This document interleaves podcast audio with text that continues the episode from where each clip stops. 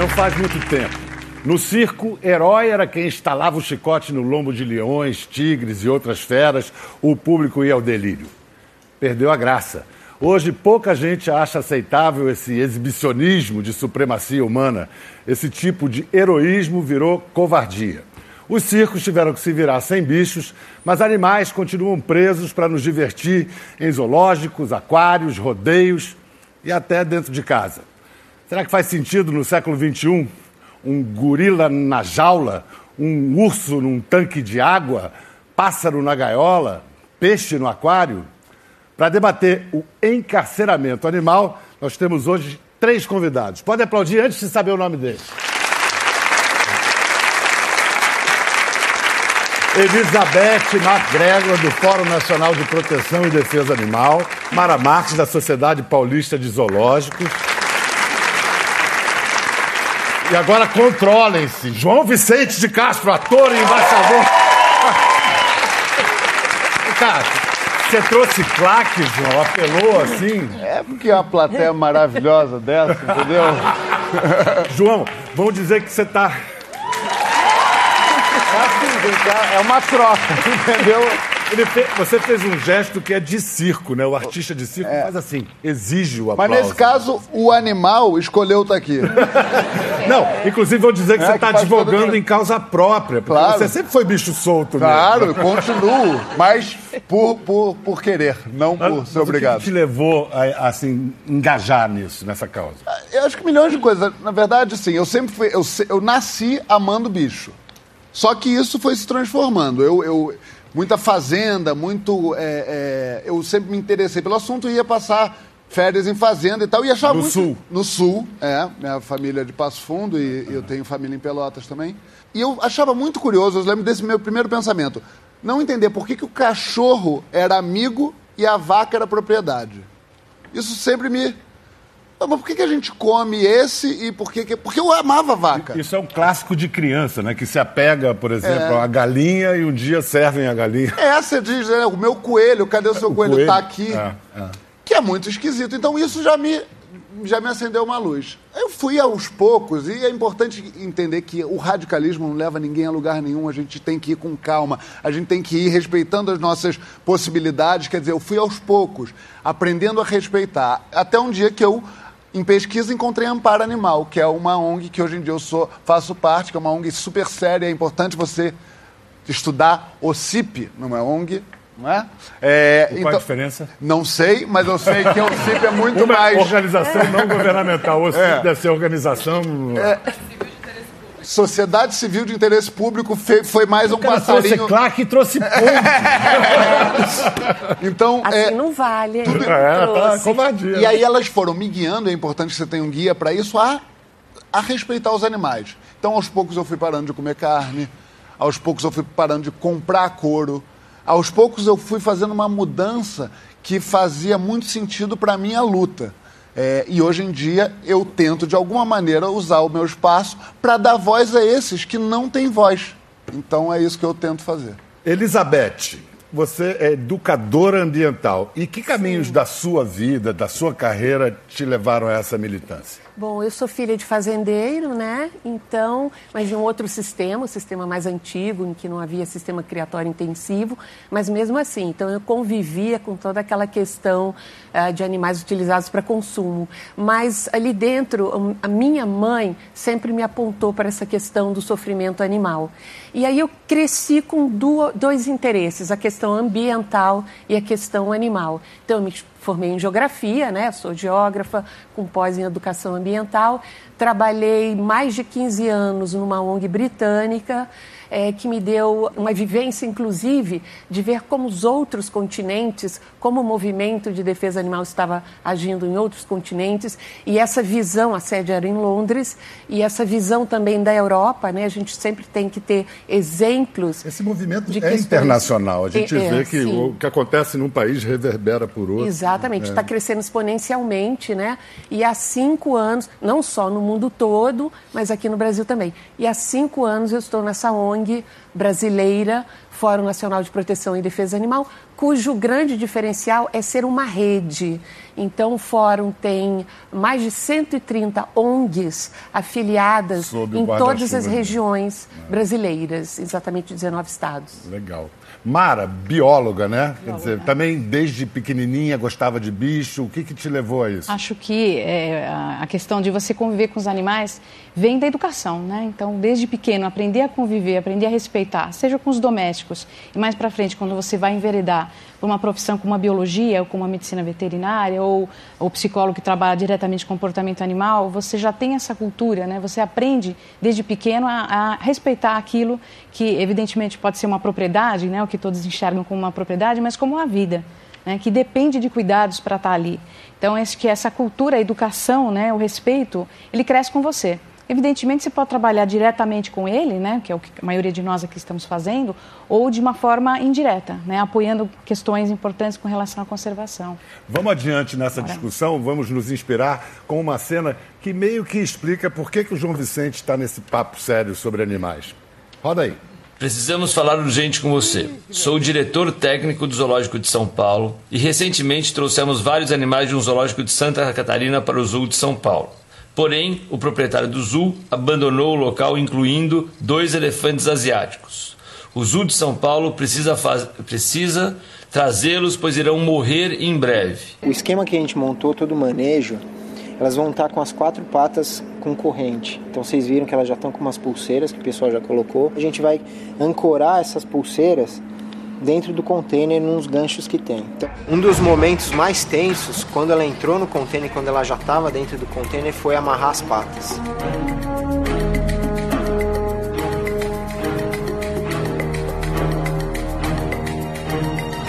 Bom, Serva já está curtindo a casa nova dela. Rangun acabou de chegar, o container está ali atrás. Estamos prestes a terminar nossa missão de trazer as duas elefantas sãs e salvas para a nova casa delas aqui no Zoológico de São Paulo. Ei. História bonita. João, você que teve essa iniciativa, você ficou sabendo disso, a é, gente viu você ali, é, bonitinho. É, é emocionante, que essa foi uma... É, resumindo, o que aconteceu foi... Tinha um, um, um resort com um zoológico em Salete, Santa Catarina. E aí, o que aconteceu? Por alguma questão fiscal, esse sujeito dono foi não sei se foi preso ou foi, alguma coisa aconteceu que ele falou, ok, eu vou fechar e meio que por uma vingança ao Estado, vou fechar e os animais vão cair a sua própria sorte. Abandonou os elefantes? Abandonou os elefantes, não, abandonou os elefantes, os tigres, os leões, abandonou todos. Só que existe uma diferença prática entre leões e elefantes. Leões são bichos desse. Elefantes então, o elefante fugiu na cidade, diversas coisas aconteceram, mas foram largados à própria sorte. Então, bonito, assim, o, o, o, o açougue da cidade alimentava os elefantes, mas nada acontecia. Começou a viralizar essa história e eu falei com o Luciano, o Luciano ligou para um parceiro dele, a gente começou a falar com o Zoológico de São Paulo, tem como atender, tinha um, tinha um, um, um um lugar que tinham saído os animais, alguma coisa assim. E é importante dizer que, assim, é, é, eu acho que a, o zoológico é questionável e tal, eu acho que tem que ser reformulado, mas é importante que entender que aqui não tem um embate. Aqui tem duas pessoas que amam animais, e isso foi claro ver. Né? Lá, o, o, Rodrigo Grilo, que é esse que aparece comigo, e os profissionais zoológicos de São Paulo foram lá e eram pessoas que choravam comigo. Eram pessoas que estavam ali com alma. Eles viraram noite, é emocionante para mim dizer. Uhum. É, é, então, assim, então não tem embate. A gente, todos nós estamos aqui para fazer com que a vida desses animais seja melhor daqui para frente. Nesse caso, era a melhor alternativa era ir para o Zoológico Sim, de São Paulo? Certamente. Qual foi o teu papel nessa operação? Ah, como o João bem explicou, isso foi uma, um planejamento de guerra. Né? Quando nós soubemos que os animais estavam naquelas condições e que muitos animais é, os zoológicos fizeram uma força-tarefa, quando o IBAMA, que estava na, respondendo, respondendo pela situação do parque, fizeram uma força-tarefa para dizer os animais que estavam na instituição, que pertenciam às instituições, vão buscá-los. Então, todos, seja da região norte, sul, cada um deu o seu jeito para buscar. Só que tinha esses elefantes que eles não eram de zoológico, eram daquela, da, do, desse empreendimento e que ficaram lá. E, são elas, mas elas. foi um outro zoológico, o Zoológico do Rio de Janeiro, Itatiba, eram quatro elefantas, né? Uhum. E que precisavam de destino rápido. São animais que estavam sem alimentação adequada, animais que provavelmente a gente não sabe o histórico, se eram de, de circos ou não, de que sofrimento esses animais vinham. Então, foi uma força-tarefa de que só de planejamento foi quase seis, sete meses. Uh, o planejamento significa obter licenças, obter licenças interestaduais, licenças de transporte, adequar o caminhão e só, o contêiner só adequado. Um, um parênteses, né? transporte quer dizer 20 caminhões. Tá? Pode continuar. É, é, um, é um processo de guerra, é, o que ela disse. É, Mas, Mara, isso aí é um exemplo claro de uma função nobre do zoológico. Mas o zoológico como um lugar para entreter, divertir humanos, problematizando aqui a discussão, Sim, ainda cabe? acho que é o papel do zoológico, ao longo da história, ele mudou muito. Né? Para as coleções particulares que a gente tinha no século XVII, no século XVIII, onde coleções particulares eram para nobres, era uma ostentação de poder, onde as pessoas não visitavam, as pessoas não tinham acesso. Então, eram só os nobres.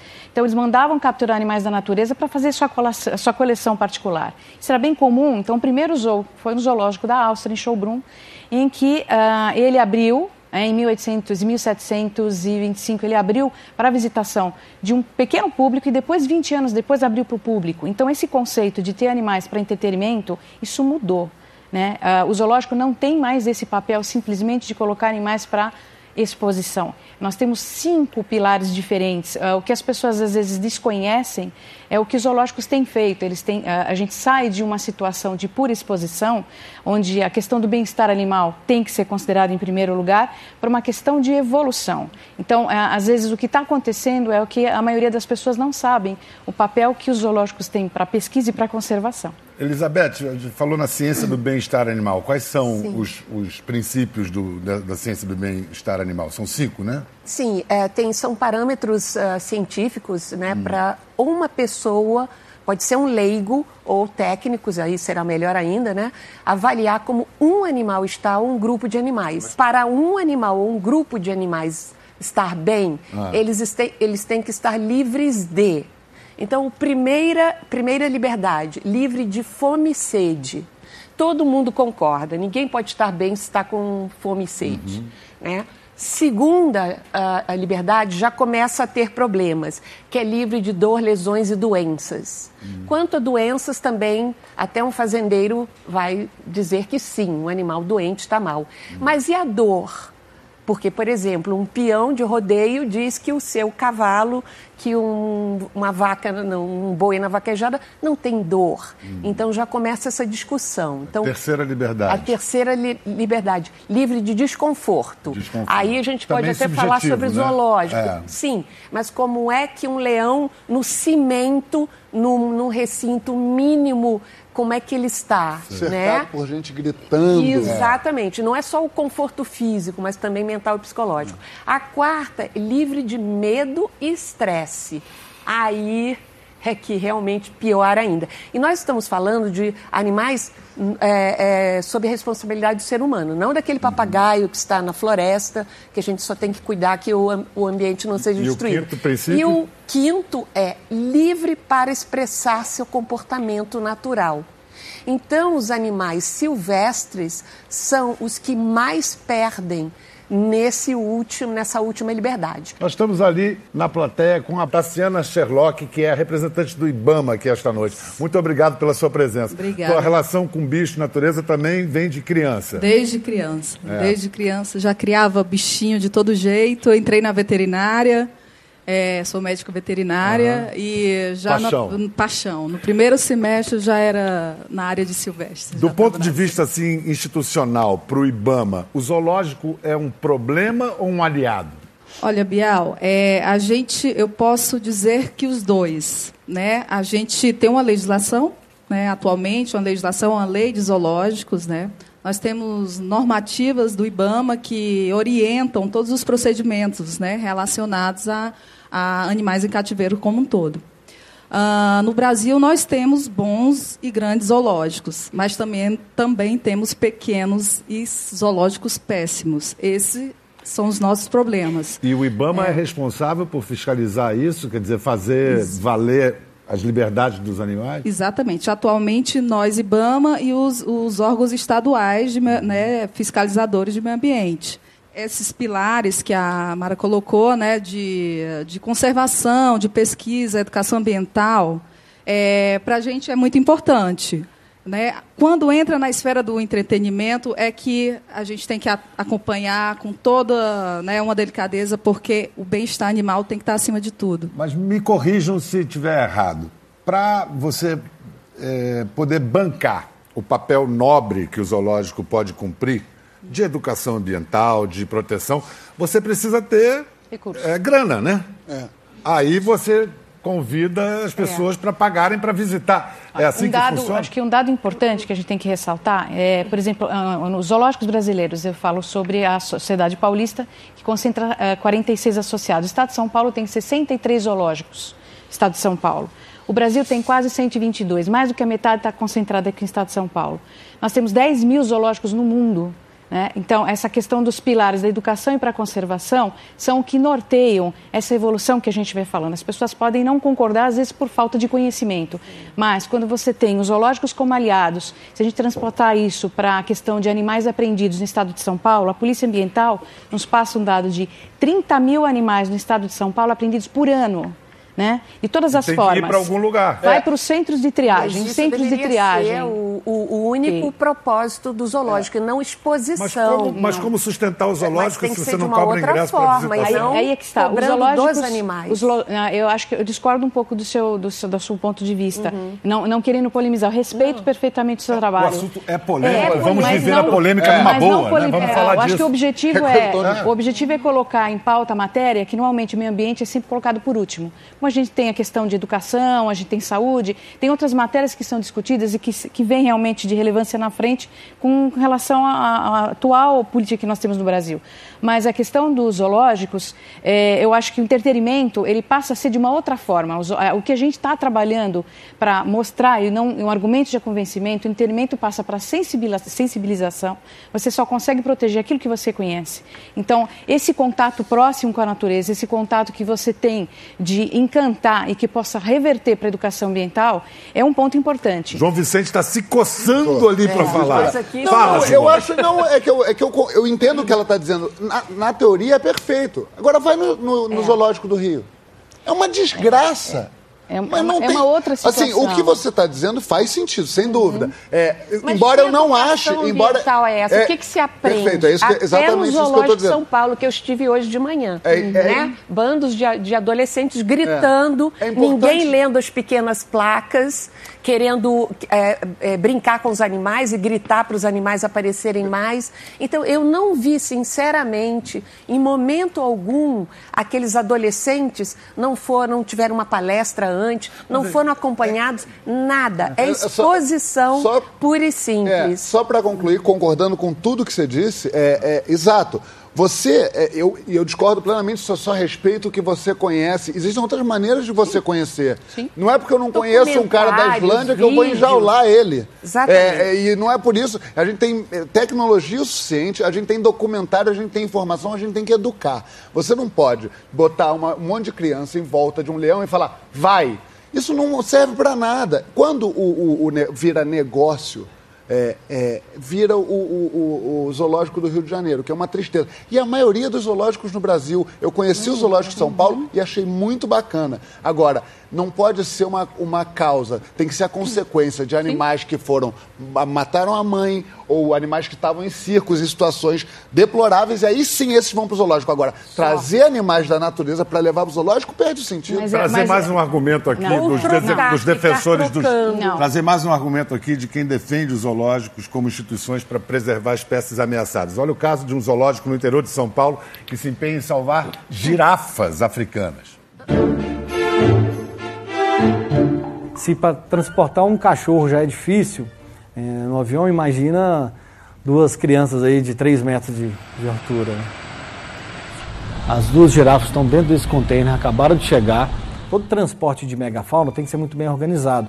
É, desde ela sair do zoológico lá na Áustria, chegar no aeroporto, embarcar, chegar aqui. Então foi um trabalho muito árduo, mas que valeu a pena. A gente já tinha uma girafa aqui, de outra espécie. Ela é, já tem 9 anos de idade e ela ficou como mãe. Para ela foi muito bom ter essa companhia e para os filhotes foi uma segurança a mais. As únicas Rothschilds aqui no Brasil são essas duas, né? na América do Sul. E agora todo, todos os zoológicos que detêm essa espécie estão com esse projeto que visa a reprodução para ajudar a conservação dessa espécie que está tão vulnerável em vida livre.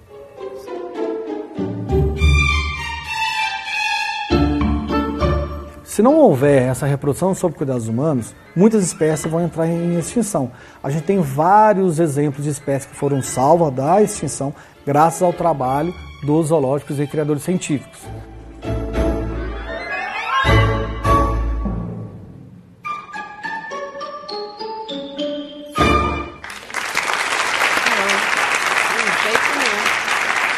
Elizabeth não está aplaudindo. Não. Mas não é um bom exemplo isso? Olha, você veja, são animais afri africanos, Sim. saíram de onde? Áustria. O que estavam fazendo não, na Áustria? É e aqui no Brasil nós temos tantos problemas com os nossos animais silvestres, porque vamos trazer da Áustria. Olha o estresse da viagem. Mara, como você rebate essa posição? Olha, eu acho que a questão do. Volto a dizer que a questão do zoológico nesse sentido de evolução é muito mais além. Quando a gente fala de programas de conservação, em que a gente trabalha com espécies exóticas, assim como as, as espécies nativas são reproduzidas nos zoológicos com uh, o objetivo de uh, manter a genética desse animal, nós temos um caso muito simples. Tá? Caso Patrimônio nacional. Genético. Patrimônio genético, que é o que dá a conservação.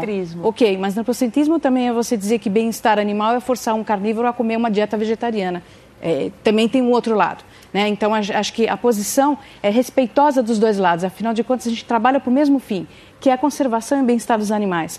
Mas quando você envolve perpetuação da espécie, quando você envolve manejo genético, que são os programas que você tem de manejo genético é, com as instituições para que esses animais sejam movimentados, para que você estabeleça a genética desse animal para perpetuar, hoje, por exemplo, é um, é um lado, é um trabalho da conservação, um lado da pesquisa. Ok, é, mas assim, tem um não encarcerado, eu vou dar um exemplo bem bom aqui para o brasileiro, nosso, né? Uhum. Nós temos o projeto Mico-Leão Dourado, certo? Ótimo. Beleza. É diferente do, da girafa Só que o projeto Mico-Leão Dourado, os animais que vieram para dar suplementação genética no Rio de Janeiro, são animais nascidos em cativeiro no Zoo de Washington. Né? Então, nas, eles trabalham. Por que, que a gente, eles poderiam trabalhar com animais que são nativos dele e trabalhar exclusivamente? Não, eles investiram em projetos de conservação. São 350 milhões de dólares que os zoológicos do mundo investem em conservação in situ. Eu tenho uma pergunta para você Só de leigo. Só para complementar, João, um, um, um, um, trabalho muito interessante que é os zoos de Vitória. Eles trabalham com gorila. A Austrália não tem gorila, correto? Hum. Tá.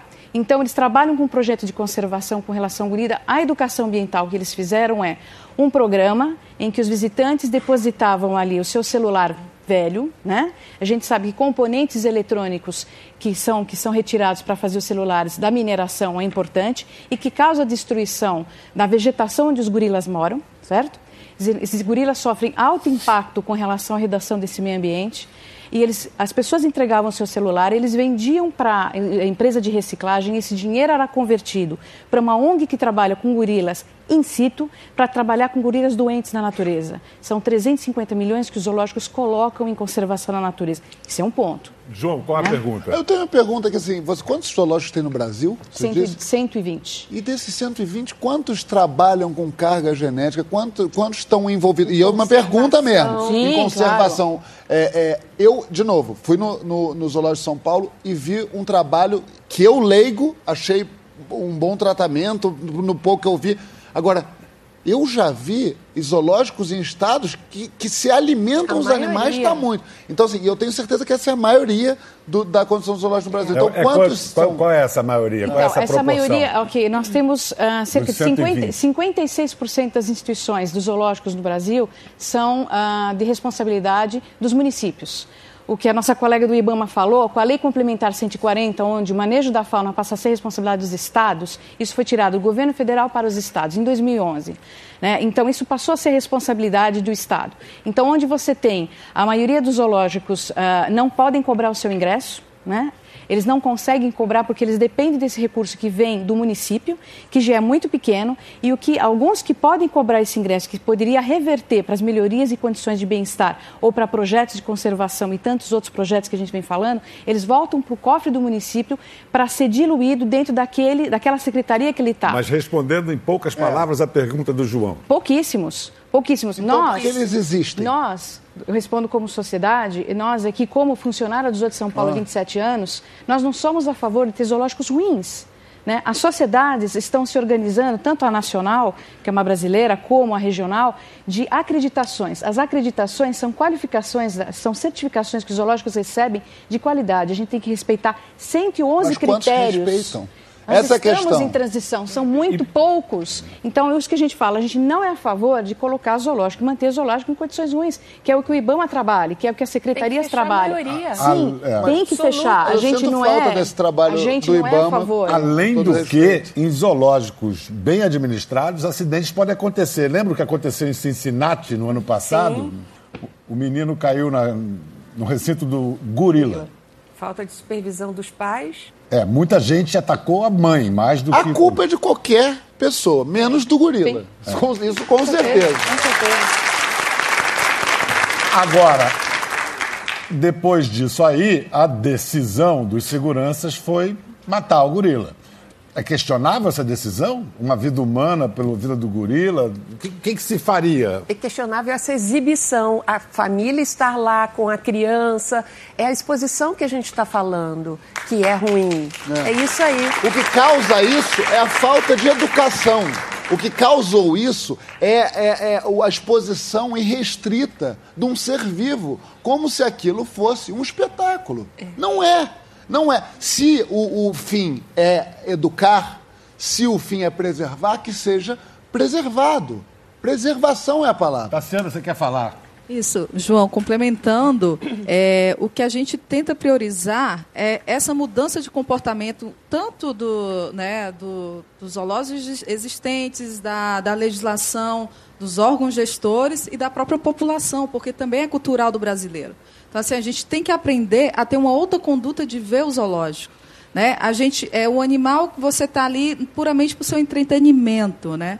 Uh, a educação ambiental ela tem que parar de ser puramente é, ah esse é um animal bonitinho é, é, é um animal da fauna exótica na nossa fauna brasileira quantos quantos programas deveriam existir ao invés né, da girafa exótica para no, a nossa fauna Exatamente. brasileira, sabe, ameaçada. Isso, isso é uma carência que nós temos hoje.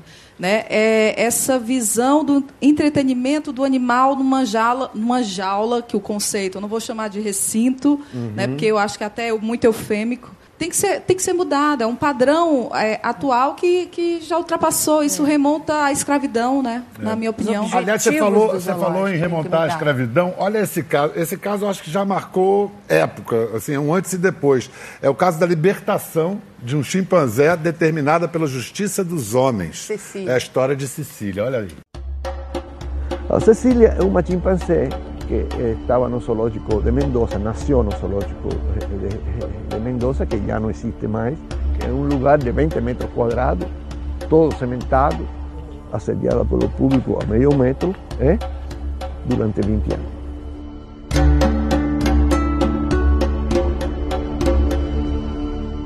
Cuando ella llegó aquí fue la primera vez que pisó la grama, la terra, eh, y ella se está adaptando a eso. ¿eh? Está tentando eh, entender isto aqui. Aqueles chimpanzés que chegaram aqui de zoológico, a maioria tem perturbações mentais sérias. A libertação foi pedida por uma organização de advogados que lutam pelos direitos dos animais em Argentina, a FADA. Então, eles entraram com o processo e aí se conseguiu eh, a realização do habeas corpus. Dentro de la justicia de todos los países, estos animales son cosas, objetos. O corpus reconoce que ellos no son objetos, ellos son entes de derecho, ellos son personas no humanas. Y ese es el punto importante. Eso no es humanizar, eso es ser inteligente. Eles pensam, sentem, eh, eles conhecem as pessoas. Eh? eles odeiam, amam, o mesmo que nós. Eles me recebem sempre com os braços abertos, com um sorriso, com um abraço, é, coisa que os humanos não fazem. Se a moda pega, hein? Se a moda pega, bye-bye zoológicos, né? Legalmente, é. né? É, mas é, a gente, os zoológicos santuários, dentro da legislação, os santuários não, não existem, eles são mantenedores da fauna. Qual, o nome qual é fantasia. a diferença, assim, em linhas bem gerais, entre um santuário e um zoológico? Sim, o santuário é um nome uh, que, dentro da classificação da instrução normativa, é mantenedor da fauna, que mantém, não pode reproduzir, não recebe visitação. Os zoológicos, sim, eles também podem reproduzir, tem que estar sempre atrelado, de acordo com a instrução normativa, a um plano de conservação. O que eu acho que é importante dizer, o que os zoológicos estão fazendo para trabalhar com as nossas espécies nativas, todos nós estamos atrelados aos programas de ação nacional desenvolvidos pelo Instituto Chico Mendes para trabalhar com as espécies nativas, sejam os grandes carnívoros, sejam as aves, sejam os mamíferos. Dados importantes. De 33 espécies extintas na natureza, 31 delas estão nos zoológicos, seis delas estão em processo de reintrodução pelo trabalho do zoológico. 64 vertebrados diminuíram seu, o seu nível de ameaça em cima do trabalho que os zoológicos têm feito. E mais além, uh, os zoológicos, 13, 13 espécies de animais saíram ou estão em processo em função dos, do custo que o zoológico coloca. Então, Mas são tá dados tá falando, importantes. Você está falando de zoológicos transformados. Zoológicos que não são aqueles zoológicos caricato é. que a gente, é, a gente tem que tomar cuidado exatamente para não falar de coisas que ainda não existem. Eu, assim, eu entendo que a sua pauta seja defender o seu zoológico e o, zoológico, o conceito e do zoológico. Função boa é a função boa dele. Ter. Agora, você não pode tratar, é, com todo respeito eu digo, como se isso já tivesse sido feito. É, o, o, o, zoológico, inclusive de São Paulo, ainda tem uma exposição irrestrita, uhum. ainda não tem visita guiada, ainda não tem várias coisas. Você vai no, você vai no, no, aqui você tem um urso polar uhum. mantido a 15 graus. Uhum.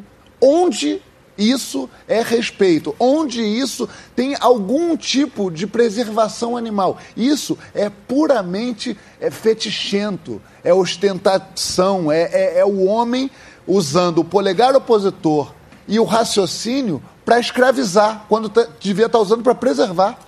Não, eu entendo isso, eu entendo. É... Eu acho que são pontos de vista diferentes. Eu acho que uh, vou... a pauta é interessante porque a gente tem, trabalha de formas distintas. A gente distintas. tem que discutir isso. Tem que discutir. Agora, eu queria aproveitar o que o... até já acabou com É, pois é, eu ia dizer isso. Agora, eu vou mostrar um negócio chocante para vocês que eu fiz em 1986. Você... Só para mostrar como as coisas... Você vai ficar chocada, que você é do IBAMA. Gente, eu tô com muito medo. Ai, que horror.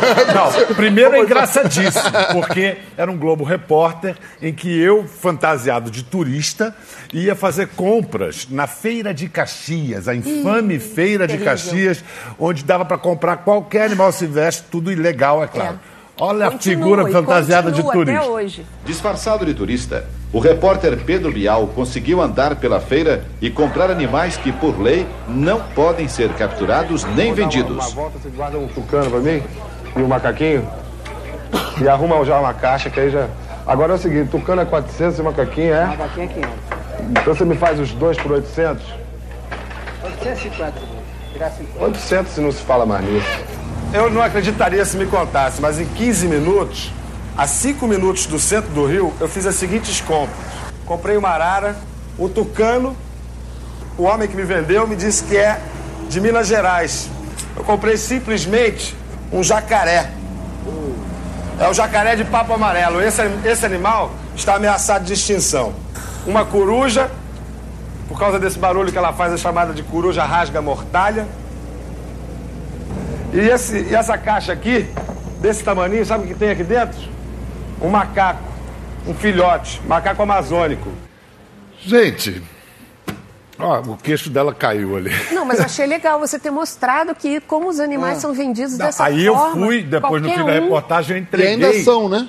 É. Sim, só que não assim. Agora é tudo escondido via internet. Pro Ibama. No final, uhum. fui entregar para o Ibama. Existe coisa parecida ainda hoje no Brasil, tá Claro. Muito.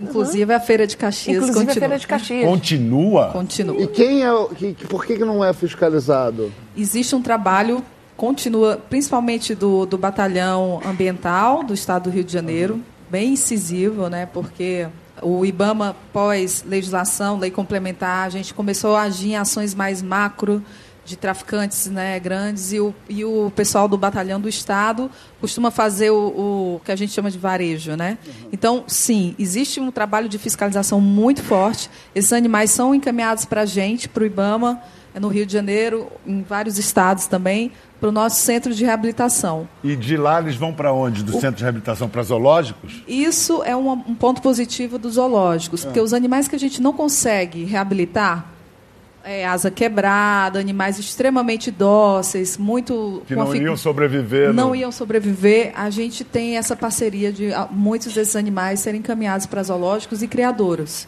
Esse é um, um, ponto positivo que a gente é, considera e eu, somos eu, grandes eu, parceiros. É, eu achei que a situação tinha melhorado. Internet, pode se comprar mais pela internet. Você é. não vê exatamente desse, desse modo mais. É, a internet tem um lado que é vale tudo. É. Né? Aí... É. Gostei muito de te ouvir falar, porque é claramente uma pessoa com a cabeça modernizada. Uhum. Né? Quando a gente vê ali você trazendo aquelas corujas, a gente tem certeza que naquela época muita gente de casa fez, é, pá, coruja. Não é problema. É, por que eu não posso ter? macaquinho é, aqui. exatamente. É. Não, a, a, mudança tem da, modernização. A mudança aí. das mentalidades é inegável. Claro. Então vou botar um, um, tema candente, um dilema entre cultura Uau. e civilização. Rodeios e vaquejadas são crueldade ou patrimônio cultural? Ah. Vocês sabem que aqui no Conversa nós somos todos irmãos em Li. Rita Lee. É. Rita Lee, que vira bicho para defender bicho, é uma das mais adoráveis e engajadas defensoras dos animais no Brasil. Olha o que ela falou aqui. É, você tem uma relação com o divino que passa pelos bichos, né? Sem dúvida. Eu entendo, eu entendo o divino pelos bichos. Mas agora, hoje está mais, tá mais consciente a coisa. Quando eu comecei a defender bicho, lá nos anos 60, desde que Você eu era conta criança, aqui no livro. É. Era tido como louca, né? A louca, a desocupada, vai com tanta criança passando fome, vai se preocupar com o bicho. Que é uma coisa complementar, né? Bicho não é para entretenimento, bicho não é para vestiário, bicho não é para se comer, bicho é um companheiro.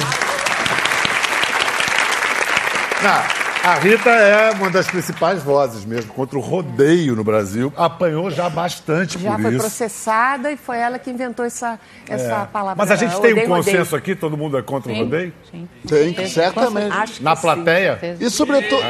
Alguém se atreve a defender a ideia do rodeio aqui na plateia?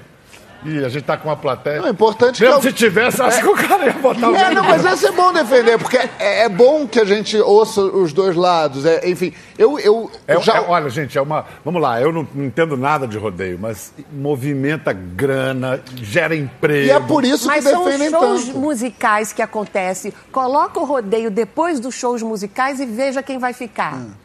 A, a doutora Vânia Túlio, que é promotora, sempre faz esse, esse desafio.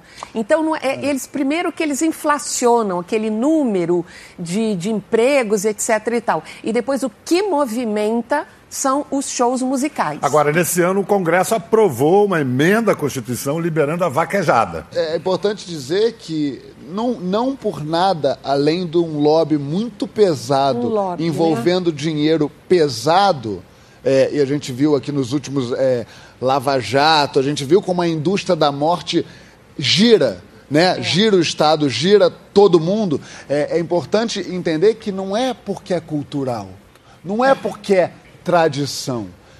Porque cultura não é. pode ser tradição. É, tortura não pode ser tradição. Não pode. É, eu não quero. Já foi tradição é, e a gente, a civilização exatamente, avançou. Né? Exatamente. Né? E é importante que a gente entenda que a gente está evoluindo. Então, assim, é, é, não estou querendo comparar dor, dor não se compara, mas a escravidão também já foi normal. É, então, assim, é importante que a gente evolua, né? É. Não é porque foi feito, não é porque já fez sentido em alguma época que tem que fazer sentido é. agora. É preciso ser rediscutido como tudo, e é preciso que você, sei lá, bota um touro mecânico. até na Espanha as touradas foram pois é. proibidas. É. É, e, e, Bial, o Supremo Tribunal Federal já considerou vaquejadas intrinsecamente cruéis, o Conselho Federal de Medicina Veterinária também já considerou intrinsecamente cruéis, e o IFAM, o único órgão que pode conceder o título de patrimônio cultural, disse que rodeios e vaquejadas não o são. A bola, essa bola Está com o parlamento. Essa bola está com o parlamento, vamos acompanhar. uma DIN, uma, uma ação de inconstitucionalidade contra a PEC 96 e, e, a rede, o partido Rede, também vai ajuizar e recomendamos a todos que, que tenham qualquer dúvida que vejam o nosso vídeo Rodeio de que lado você está, que fala também em vaquejadas, e o Paulinho Vilheno, ator global, é que é, é, relata e tem quatro veterinários e dois uh, promotores. Elizabeth, é eu lembro que a gente se conheceu em 1999. Vamos falar de saúde pública agora. Em uhum. 99, entrevistei a Elizabeth numa matéria, numa reportagem para o Fantástico sobre as mudanças nas carrocinhas. Todos os dias, a carrocinha da Prefeitura de São Paulo percorre cidade e periferia atrás de cães e gatos de rua. Numa ronda de duas horas, capturam mais de 30 cachorros. O pequenino é valente, mas vira ioiô em um segundo.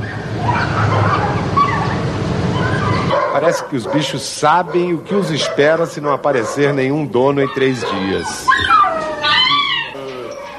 Os animais são sacrificados numa câmara de descompressão. Como então controlar a superpopulação de bichos na rua? A esterilização em massa seria a solução? Seria um método preventivo que não é cruel, dá resultados bons e você vai eliminando, não a curto prazo, mas a médio prazo, o problema. Elizabeth, lá e aqui. Ah. Então, e aí, mudou alguma coisa? Em que pé está? Porque a gente está falando de controle de bem. zoonoses, a gente está falando de questões sérias de saúde é, pública. Tem que ser implementado. Ainda tem carrocinha igual? Olha, não, igual já acabou. São Paulo é sempre, sou carioca, posso falar, São Paulo é sempre, ah, ah, muitas vezes, vanguardista. Uhum. Taboão da Serra foi o primeiro a implementar um programa humanitário de controle da população de cães e gatos. Depois, São Paulo também começou e abrange várias coisas, não só a castração mas deveria haver a identificação dos animais, a microchipagem, porque abandono é proibido, mas como você vai identificar aquele animal? Mas a matança, educação, a matança ainda existe? Em vários municípios, Sacrif... sim. Tem municípios que a gente nem sabe o que acontece. Municípios que, às vezes, isso é muito comum. É, recolhem os animais, vão a outro município e abandonam lá. Isso é comuníssimo. Tá? Então isso ainda tem que mudar. Temos um longo caminho. Mas para te dizer, Manaus, por exemplo, faziam isso e sabe como era? Lá conseguimos mudar. É, é, não era câmara de descompressão, era câmara gás. Uhum. Inclusive, os funcionários que trabalhavam, depois, quando eles abriam, era um, um velho motor de Fusca né? Que o gás entrava ali naquele pequeno recinto, os animais, os cães ficavam 45 minutos ou mais, e até os funcionários, quando abriam, muitos cães estavam vivos e, os, e o funcionário às vezes desmaiava pelo gás. Né? Já acabaram com isso, agora tem castração em Manaus, no CCZ de Manaus. Precisa ainda aumentar? Lógico, porque você, para castração, por exemplo, você tem que atingir 70%, 80% daquela população para você é, ter algum efeito. Agora, guarda responsável, não se fala mais em posse nem propriedade. Guarda responsável é uma coisa que se tem que ensinar nas escolas também. Por que, que aqueles animais estão nas ruas? Vieram das casas das pessoas. Então, você só retirar das ruas é enxugar gelo. Olha só, vocês três são, trabalham nisso, são envolvidos. Vocês são vegetarianos, os três? Eu sou. Eu não. Você não? Eu, eu não como carne vermelha, não como frango, só, ainda como peixe. É isso, assim. E para é... não comer carne vermelha, para você, gaúcho, como é que é? Então, é isso que é importante dizer. É desesperador. Eu amo carne. não, não, mas é importante humanizar o, o, o, Eu não me chamo de vegetariano, porque eu respeito demais vegetariano para me colocar no mesmo hum. patamar. É, eu vejo uma mudança de pensamento. A geração da minha irmã já é vegana, assim, muita, uma grande se parte. A não se acostumou consumir. a esse novo pensamento da, da do, do, animal ter, sentimental. Agora, eu amava carne, eu comia diariamente, eu comia então, é, cortes é um sacrifício diário. É importante que a pessoa diga: não, eu adoro carne, não consigo. Consegue, tem que conseguir. Por isso que tem segunda-feira sem é carne. Né? Não, eu não sou vegetariana restrita, não sou apreciadora de carne, mas não sou vegetariana restrita. Eu acho que a opção né, de cada um e respeitando todos os dogmas é importante. Né? Mas eu acho que tem que ter liberdade. Mas eu acho que não é o, comer carne. É, a gente tem um, um problema muito maior para ser discutido, né? Então, o hábito alimentar é aprecia, importante. não aprecia, não aprecia. É, larga. João, brigadíssimo. Obrigado a você. Mara, Elizabeth, Muito obrigada. Tassiana, a todos. Gente, muito bom, né? Se bicho é gente é coisa que não ouso afirmar, mas que a gente é bicho, isso eu afirmo plenamente. Valeu, tchau!